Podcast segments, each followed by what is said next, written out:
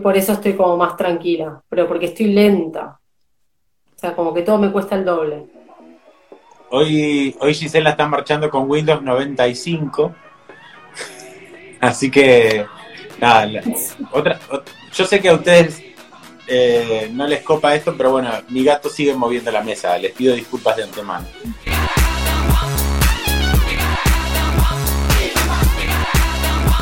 Hola a todas, a todos y a todes. Bienvenidos a un nuevo episodio de Estación Nardolandia. Otra vez nos hicimos la rata, Gisela, otra vez nos hicimos la rata. Nos van a matar. ¿A vos te parece? No, fue la rata. Fue casi. Casi que me voy para algo. no fue COVID, pero casi. No, no fue COVID, pero lo pasé como el reverendo mojito. Hace mucho que no me enfermaba así. No tengo registro de estar tantos días con fiebre. Todavía, o sea, tengo la voz de, de, lo mal que la pasé. Ah, yo pensé que te estaba cambiando la voz. No, no, no, necesariamente. Ya está. Imposible. A pesar de que Gisela estuvo en cama, lamentablemente no pudo ver muchas cosas. Eh, pero bueno, igual de todas formas decidimos venir y comentar sobre cositas que tenemos para ustedes. Vamos a arrancar con un estreno de Netflix de hace unas semanitas atrás. ¿Te parece? 23, justo el día que me enfermé. Justo, justo, justo, justo, el día que me enfermé. Fue lo único que vi que te dije, fue lo único que pude ver. Después mi cerebro quedó con un coágulo importante y es como que quedé con una lentitud y me puse a ver cosas que ya había visto, tipo Friends, o así, tipo, Friends me la toda de vuelta eh, y vi cosas que ya había visto porque la verdad que no tenía la capacidad de poder concentrarme con nada. Fueron muchos días de, realmente de estar fuera de joda, eh, con mucha fiebre y no, no, no tenía capacidad de concentración, ni hablar de laburo, ¿no? No, bueno, eso otro tema. Todavía no volví. Se me está acumulando una fila de cosas para hacer que cuando vuelva me voy a, necesitar una cuarentena realmente para ponerme al día. Pero bueno, no nos vayamos de tema, vamos a arrancar hablando de Enola Holmes, uno de los estrenos de Netflix más importantes del mes pasado. Bueno, Enola es una película de misterio y aventura que estrenada por Netflix el 23 de septiembre. Está dirigida por Harry Bradbury escrita por Nancy Springer y el guion es de Jack Thorne. Está protagonizada por Millie Bobby Brown, por Henry Cavill, por Sam Coughlin y Elena... Elena Bonham Carter, sí. Bonham Carter. Y después está este chiquito que estuvo en los Medici, Louis bueno. bueno, la historia es, eh, está basada en la novela que se llama El caso del marqués desaparecido, que es la primera que escribe esta, esta chica. Eh, y la película empieza con la desaparición de la madre de, Nola, que Nola obviamente que es detective, o sea, desarrolla toda la parte detectivesca a la par de, Sherlock. Sherlock que como que queda medio desdibujado, como que no es tan protagonista. Y nada, al principio como que suena medio raro, porque los que veníamos viendo la serie, y obviamente que, que seguimos las aventuras de Sherlock, eh, no sabíamos en dónde, en qué papel encasillaban en Ola, que es la hermana, la tercera hermana, porque Mycroft lo, tenemos recontra visto en la serie, pero en Ola no, no nunca apareció, eh, por lo menos en la serie. Eh, ni, sé si aparece en los libros, porque tampoco es que leí los libros de, Sherlock, como para decirte, apareció en algún momento en la literatura de todos esos libros que tienen antaño. No, es una creación directamente de esta chica, de Nancy. O sea, no, no, no es no, no forma parte del, del, canon oficial, entre comillas, de Sherlock, Sherlock Holmes, sino que es una creación de Nancy Pritchett para sus novelas, o sea, que hoy por hoy hay seis publicadas. Em, pero justamente no tienen mucho que ver. De hecho, el personaje de Sherlock Holmes es muy diferente eh, en actitudes y demás, en el que vemos por ahí capaz que en los libros originales que con lo, con lo que se ve acá en, esta película o lo que se puede leer en las novelas. Los dos personajes, el de Minecraft también es un... Ah, a mí no me gustó cómo lo desarrollaron. O sea, por lo menos yo los libros no los leí, pero sí me comí toda la serie y me encanta la serie. Obviamente que el personaje principal es Enola. Y vos decís, bueno, ¿dónde queda Sherlock en todo esto? Y Sherlock queda bastante desdibujado. Pero, el, protagonismo que tiene esta chica, esta chica es una cosa que es, no se puede creer. Millie Bobby Brown. Yo te juro que pensé cuando fue lo de Stranger Things, dije muy buena, pero nunca va a salir de ese papel. No, me recontra que es genial la pendeja. O sea, o sea, cada vez que la veo me encanta cada vez más. No lo puedo creer la potencia que tiene de actriz esa mujer. Tiene 16 años. ¿Cuánto tiene? Potencial 16. No, me quiero más. 16 años tiene. Es genial. sí, no, no, sí, tiene, tiene un carisma impresionante. O sea, se le, nota se le nota muchísimo en el momento que está, que está frente a la pantalla que la mina sabe lo que está haciendo. se come la película solita. Se la come de hecho, fue, fue ella la que le presentó el proyecto a Netflix diciéndole, mira, tengo ganas de hacer esto porque había descubierto las, las novelas de Nola Holmes mientras estaba filmando la segunda de Godzilla. Descubrió las novelas y nada, fue a papá Netflix a decirle, bueno, mira, tengo ganas de hacer esto y claramente Netflix le dijo que sí. De hecho, pasa algo muy loco que ponele, no sé, cuando sale el tráiler de esta peli, lo comparte Netflix y por decirte un número, no sé, capaz que lo ven 4 millones de personas. Lo comparten Millie Bobby Brown y lo ven 12 millones de personas. O sea, la piba tiene un alcance que no lo tiene nadie. O sea, es muy, muy loco lo que pasa con, esta piba. O sea, el, el público centennial está totalmente atrás de Millie Bobby Brown todo el tiempo. Yo también. Sí, obvio que sí, nosotros también, pero, pero digo, o sea, tiene, tiene como esa llegada que, por ahí otros actores de, otra talla, incluso tal vez más grande que ella, eh, no la tienen en hasta ni siquiera en el público target en el que apuntan, ¿viste? Pero bueno, o sea, tiene, es, es una, un fanatismo loquísimo lo que genera. No, Millie, a mí me encanta me encanta. La verdad que me parece genial. El cast me gusta, porque obviamente que Henry es palabras mayores, más allá de que su papel está retraído, porque entiendo que le, dan protagonismo a, a Millie. Eh, no me gustó para nada el desarrollo de Minecraft, yo, te lo dije de movida, no me gustó para nada, lo hicieron como demasiado pacato si bien es vos bastante forro el personaje del hermano, porque siempre fue forro con el hermano, me pareció un poco acertado el desarrollo del personaje de El de Elena me encantó. Ella cada vez que aparece en cualquier escena, bueno, ahora la estoy, reviendo de Crown, es una cosa que es esa mujer también. Eh, me encanta como labura. Y las escenas que tiene con Millie me parecen grandiosas. Y la película me gustó todo. Me pareció muy, muy buen, hay muy buena apuesta de parte de Netflix.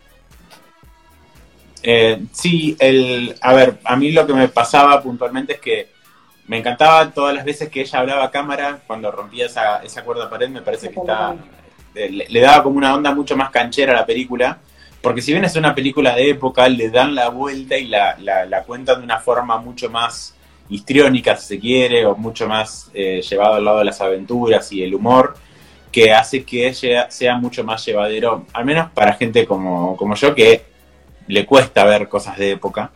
Eh, y la verdad que en ese sentido es súper llevadero. Sí me pasó algo con, el guion, que bueno, el guion de Jack Thorne sabemos que no. Se le ven mucho los hilos a este tipo, entonces es como que ya, ya se sabía que por dónde más o menos iba a venir la mano, ni bien aparece este pibito y donde en el momento que cuenta su historia y te dice quiénes son su familia, es como que más o menos entendés de, qué va a ir, y cómo se va a resolver las cosas. Eh, pero bueno, o sea, no sentí que sea una película 100% detectivesca. Me parece que, que encontré más cosas de detectives, por ejemplo, en las películas de Harry Potter, por decirte algo, que, en esta película. O sea, no, no, sinceramente no sentí que haya tanta búsqueda de, la parte de, misterio. O sea, sinceramente lo, vi como muy predecible, entre comillas. Eh, más allá de que hay como siempre un par de giritos que te pueden llegar a sorprender, pero digo, o sea, más allá de eso, el resultado es prácticamente el mismo. Pero bueno, a mí puntualmente me pasó eso, que no, no, logré que me sorprenda al 100% en cuanto, en cuanto a guion. Pero después, nada, visualmente me encantó y bueno, el personaje Henry Cavill claramente también me, gustó muchísimo, el de, el de Elena también, Millie ni hablar.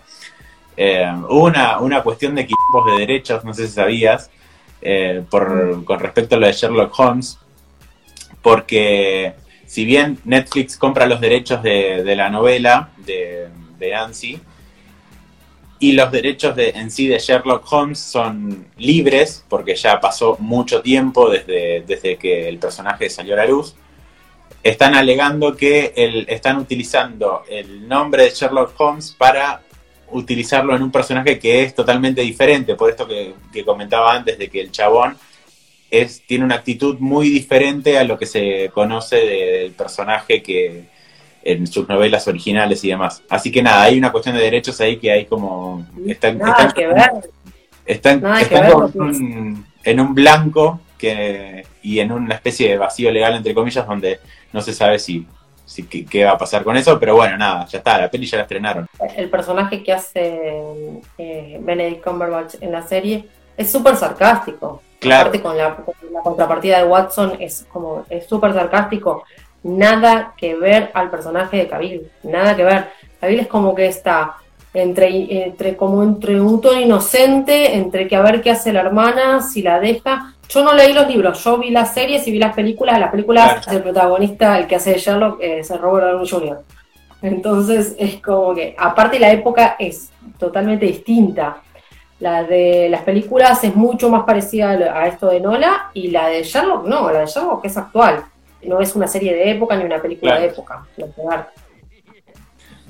Tengo entendido que el, que en los libros el personaje de Sherlock es muy, muy similar a lo que vimos acá en la película, en los, libros de Nola Holmes, quiero decir.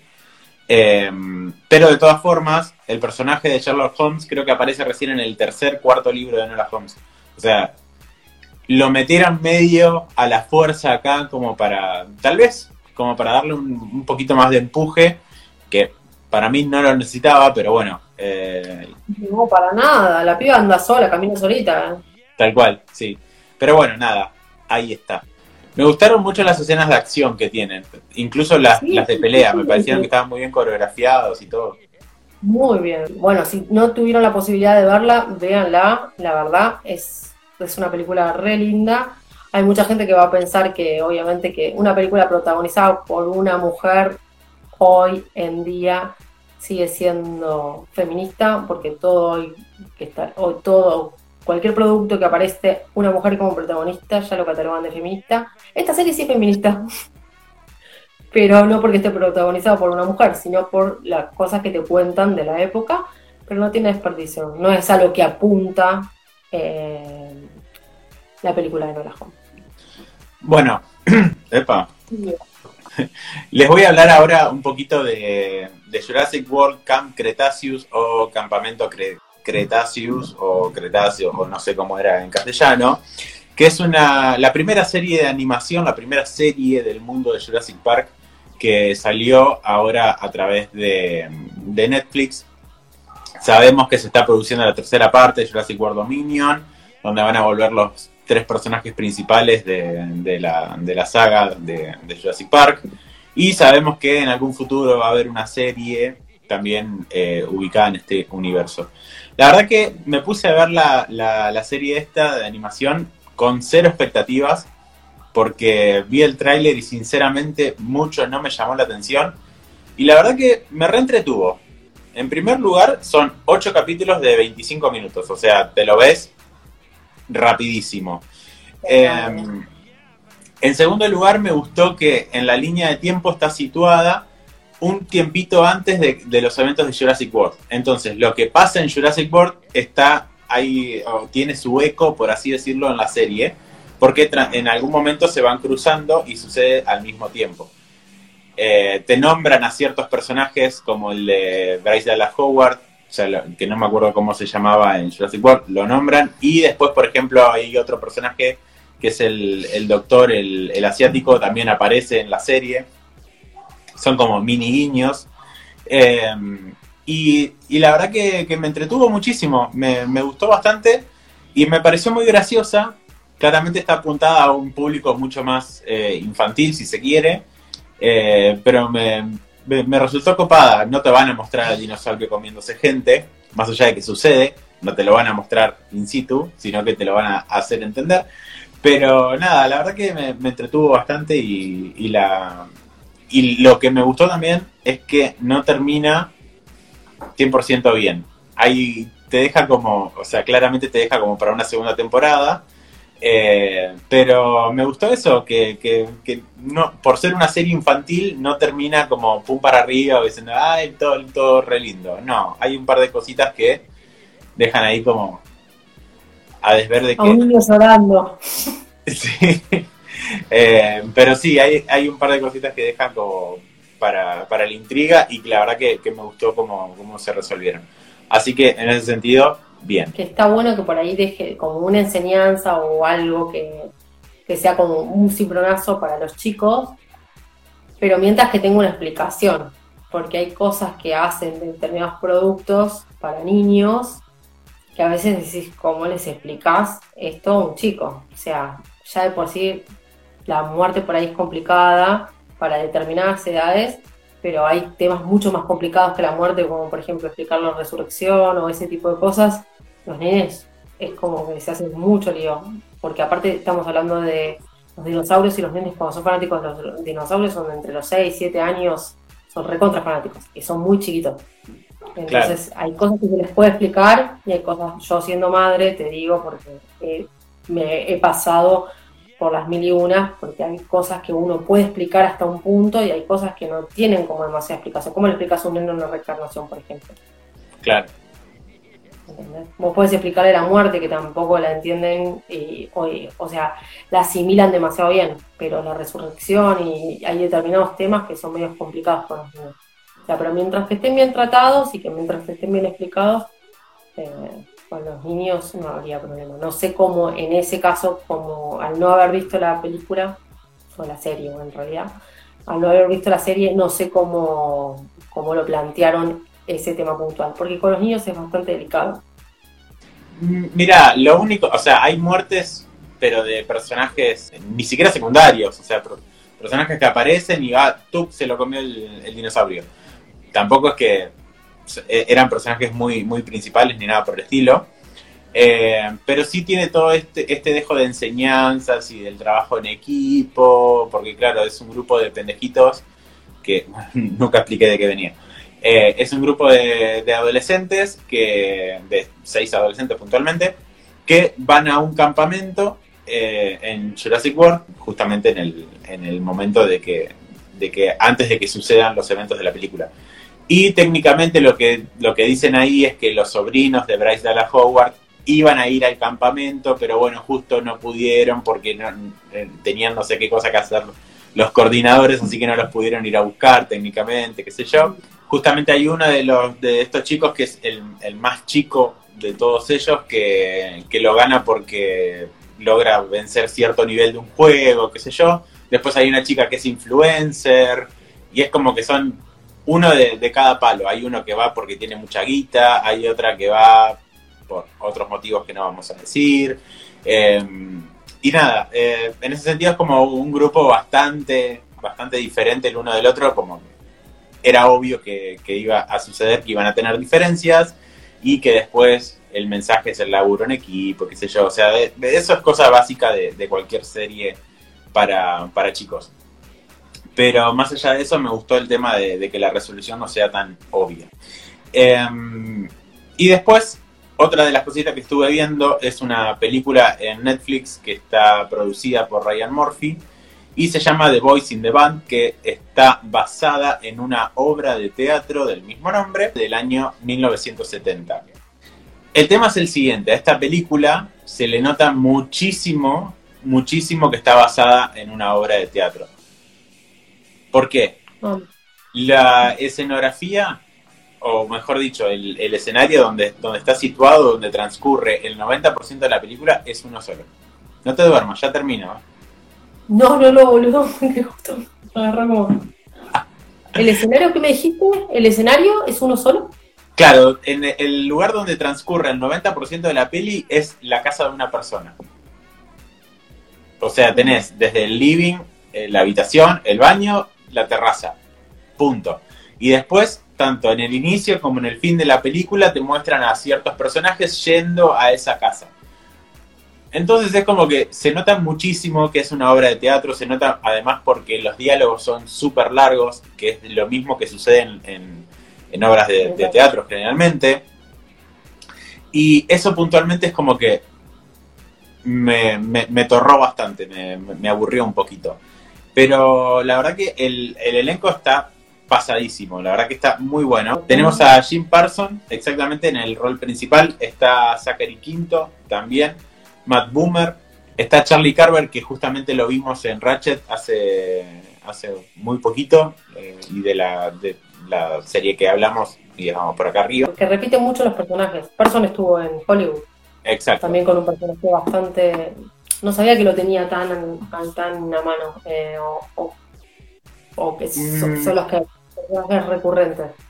Claro, lo que tiene Ryan Murphy, que tiene como su su bolsa de trabajo propia, por así decirlo, y es como que tengo tal producción y ya sabe a quién llamar y, o busca entre, entre, sus, entre sus contactos. Eh, Matt Boomer arrancó a laburar con él, al menos desde que yo me acuerdo, en Glee, o sea, ya, ya viene con, ciertos cameos o, cositas así dando vuelta. Eh, Quinto, ni hablar, o sea, también de American Horror Story un montón.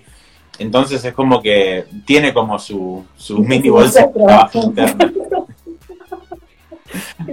claro, es como un Jam que tipo va a hacer una película de garra. Y se lleva todo el equipo. y se va a y se lleva todo. Bueno, esto es así. Bueno, Ryan Murphy como que es así, como que repite mucho el elencos. O sea, vos lo ves y vos decís, bueno, pero este ya lo vi en tal... Pro... Sí, sí, sí. Bueno, puntualmente lo que pasa acá es que se juntan en la casa del personaje de Jim Patson em, para festejar el cumpleaños de uno de, sus amigos. Entonces se, junta todo este grupo, que son amigos, sinceramente no sé por qué, porque es como que el primero que se vaya le empiezan a sacar el cuero, por así decirlo, sino que... Pero incluso hasta en la cara se, dicen un montón de cosas y, terminan teniendo ciertos resentimientos por en algún momento que sinceramente no entiendo por qué gente así es amiga, o sea, yo, no podría al menos. Eh, y, nada, e, eso también me hizo un poquito de ruido. Y en el medio aparece como un, amigo de, la infancia o de la adolescencia de Jim Paulson que se, le, cae de sorpresa a la casa y se encuentra, claro, en una reunión rodeado de seis, siete homosexuales y no sabe qué, qué carajo está pasando. Eh, claro, todo esto ambientado también en los 70, entonces es como que en ese momento estaba como muy mal visto y demás.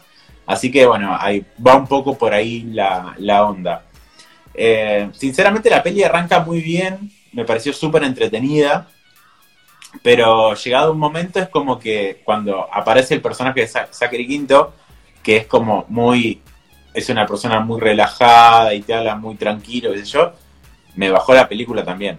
O sea, no sé por qué aparece ese chabón y la peli es como que decae muchísimo. Así que bueno, nada. Eh, me pasó eso que, ahí me, aburrió un poco. Pero bueno, a nivel actoral la verdad que me gustó bastante. Eh, tiene un diseño de producción bastante copado, ya tampoco es que vemos tanto, pero qué sé yo, cuando ves la, terraza me pareció que estaba bien hecha, los poquitos exteriores que, tiene, la verdad que están muy copados, el vestuario también.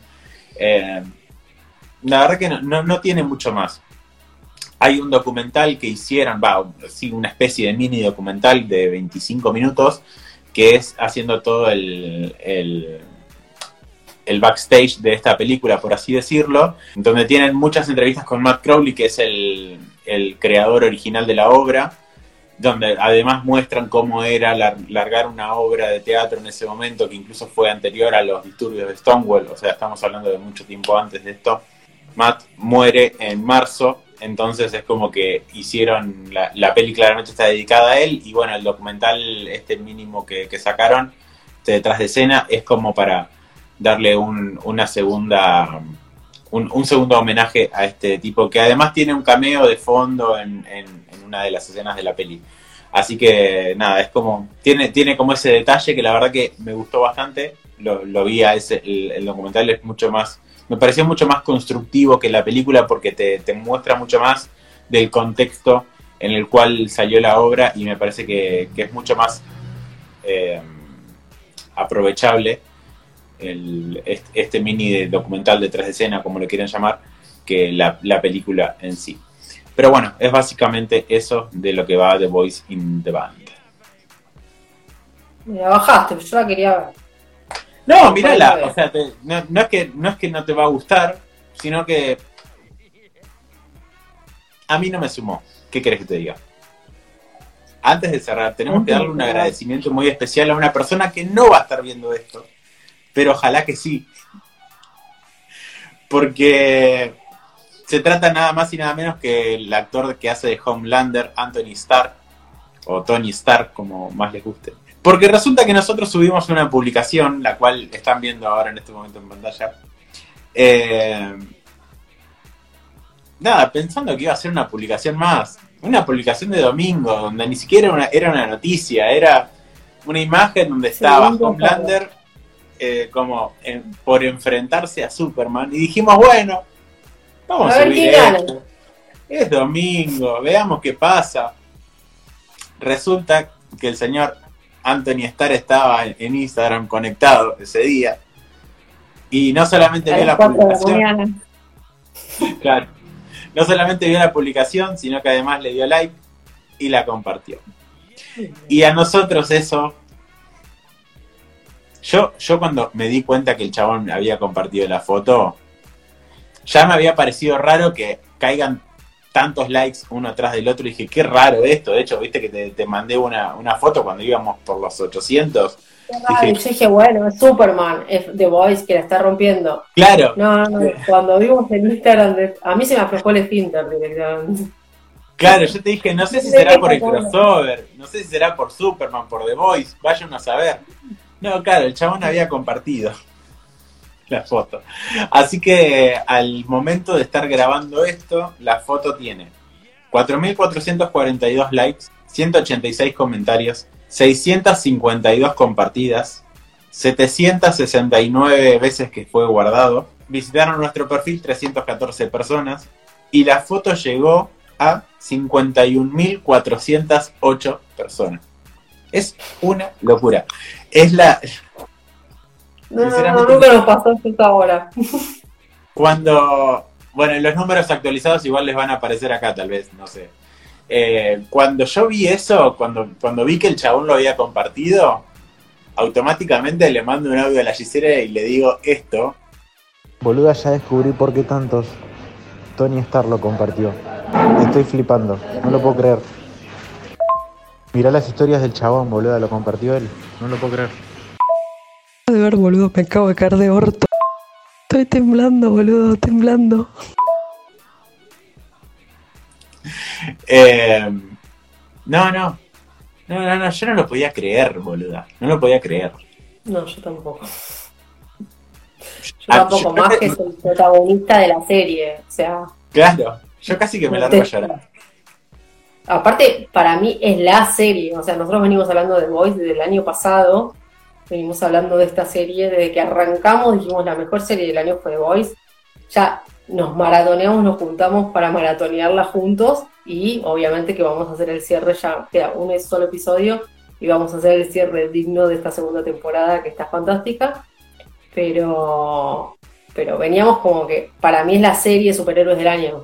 Lejos. O sea, es una de las series que más recomendamos dentro de la plataforma de Amazon. Creo que es la mejor de todas las series que tiene. Tiene muy buenas series Amazon, pero para mí la que la rompe toda es The Voice. Siempre lo dijimos y creo que en eso coincidimos los dos. Eh, imagínate que nos comparte el protagonista. Se nos aflojaron las piernas. Tal cual. A ambos no, podemos creer. Claramente por ahí para un, influencer promedio de esos números y dice, ah, esto no es nada. Pero para nosotros que somos bebés en todo esto, eh, es muchísimo. Es muchísimo. Para, la cantidad de seguidores que tenemos, para nosotros es un montón. Exacto, exactamente. Así que bueno. Gracias, Tony, desde acá te mandamos un besito. Muchas gracias. Eh, voy a hablar con mi mamá para que te haga alguna torta y te la mande. Eh, y obviamente que ganás a Superman. ¿Quién lo duda? ya está. ahora tenemos que lograr que nos comparta Henry Cavill, boluda. Sí. Yo creo que me hago un hijo, Henry bueno, vamos cerrando este episodio. ¿Te parece, Giselle? Si les gustó el capítulo, eh, denos like, compártanos. Haga lo mismo que Tony. Exacto. Haga lo mismo que Tony y nosotros nos vamos a poner muy contentos y felices y a ustedes no les cuesta nada. Exactamente. ¿Dónde pueden ver o escucharlo? En YouTube y en Spotify como Estación Nerdolandia. Perfecto. Nuestras redes sociales son Estación Nerdolandia en Instagram y E-Nerdolandia en Twitter. Está Gisela Almazán y está Seba de Bus también ahí a la orden. Nos vemos la próxima. No sabemos si en 15 días, en 3 meses. No, no, no, no, no, no, Ya, estoy recuperada, ya estoy recuperada. Ya, si pude hacer el capítulo hoy, estoy recién recuperándome con una lentitud importante. La semana que viene voy a estar. La semana que viene igual obligadamente porque tenemos el final de temporada de Voice, así que sí o sí, tenemos que estar. Sí o sí hay capítulo. Exacto. Chicas, nos vemos la próxima. Besitos.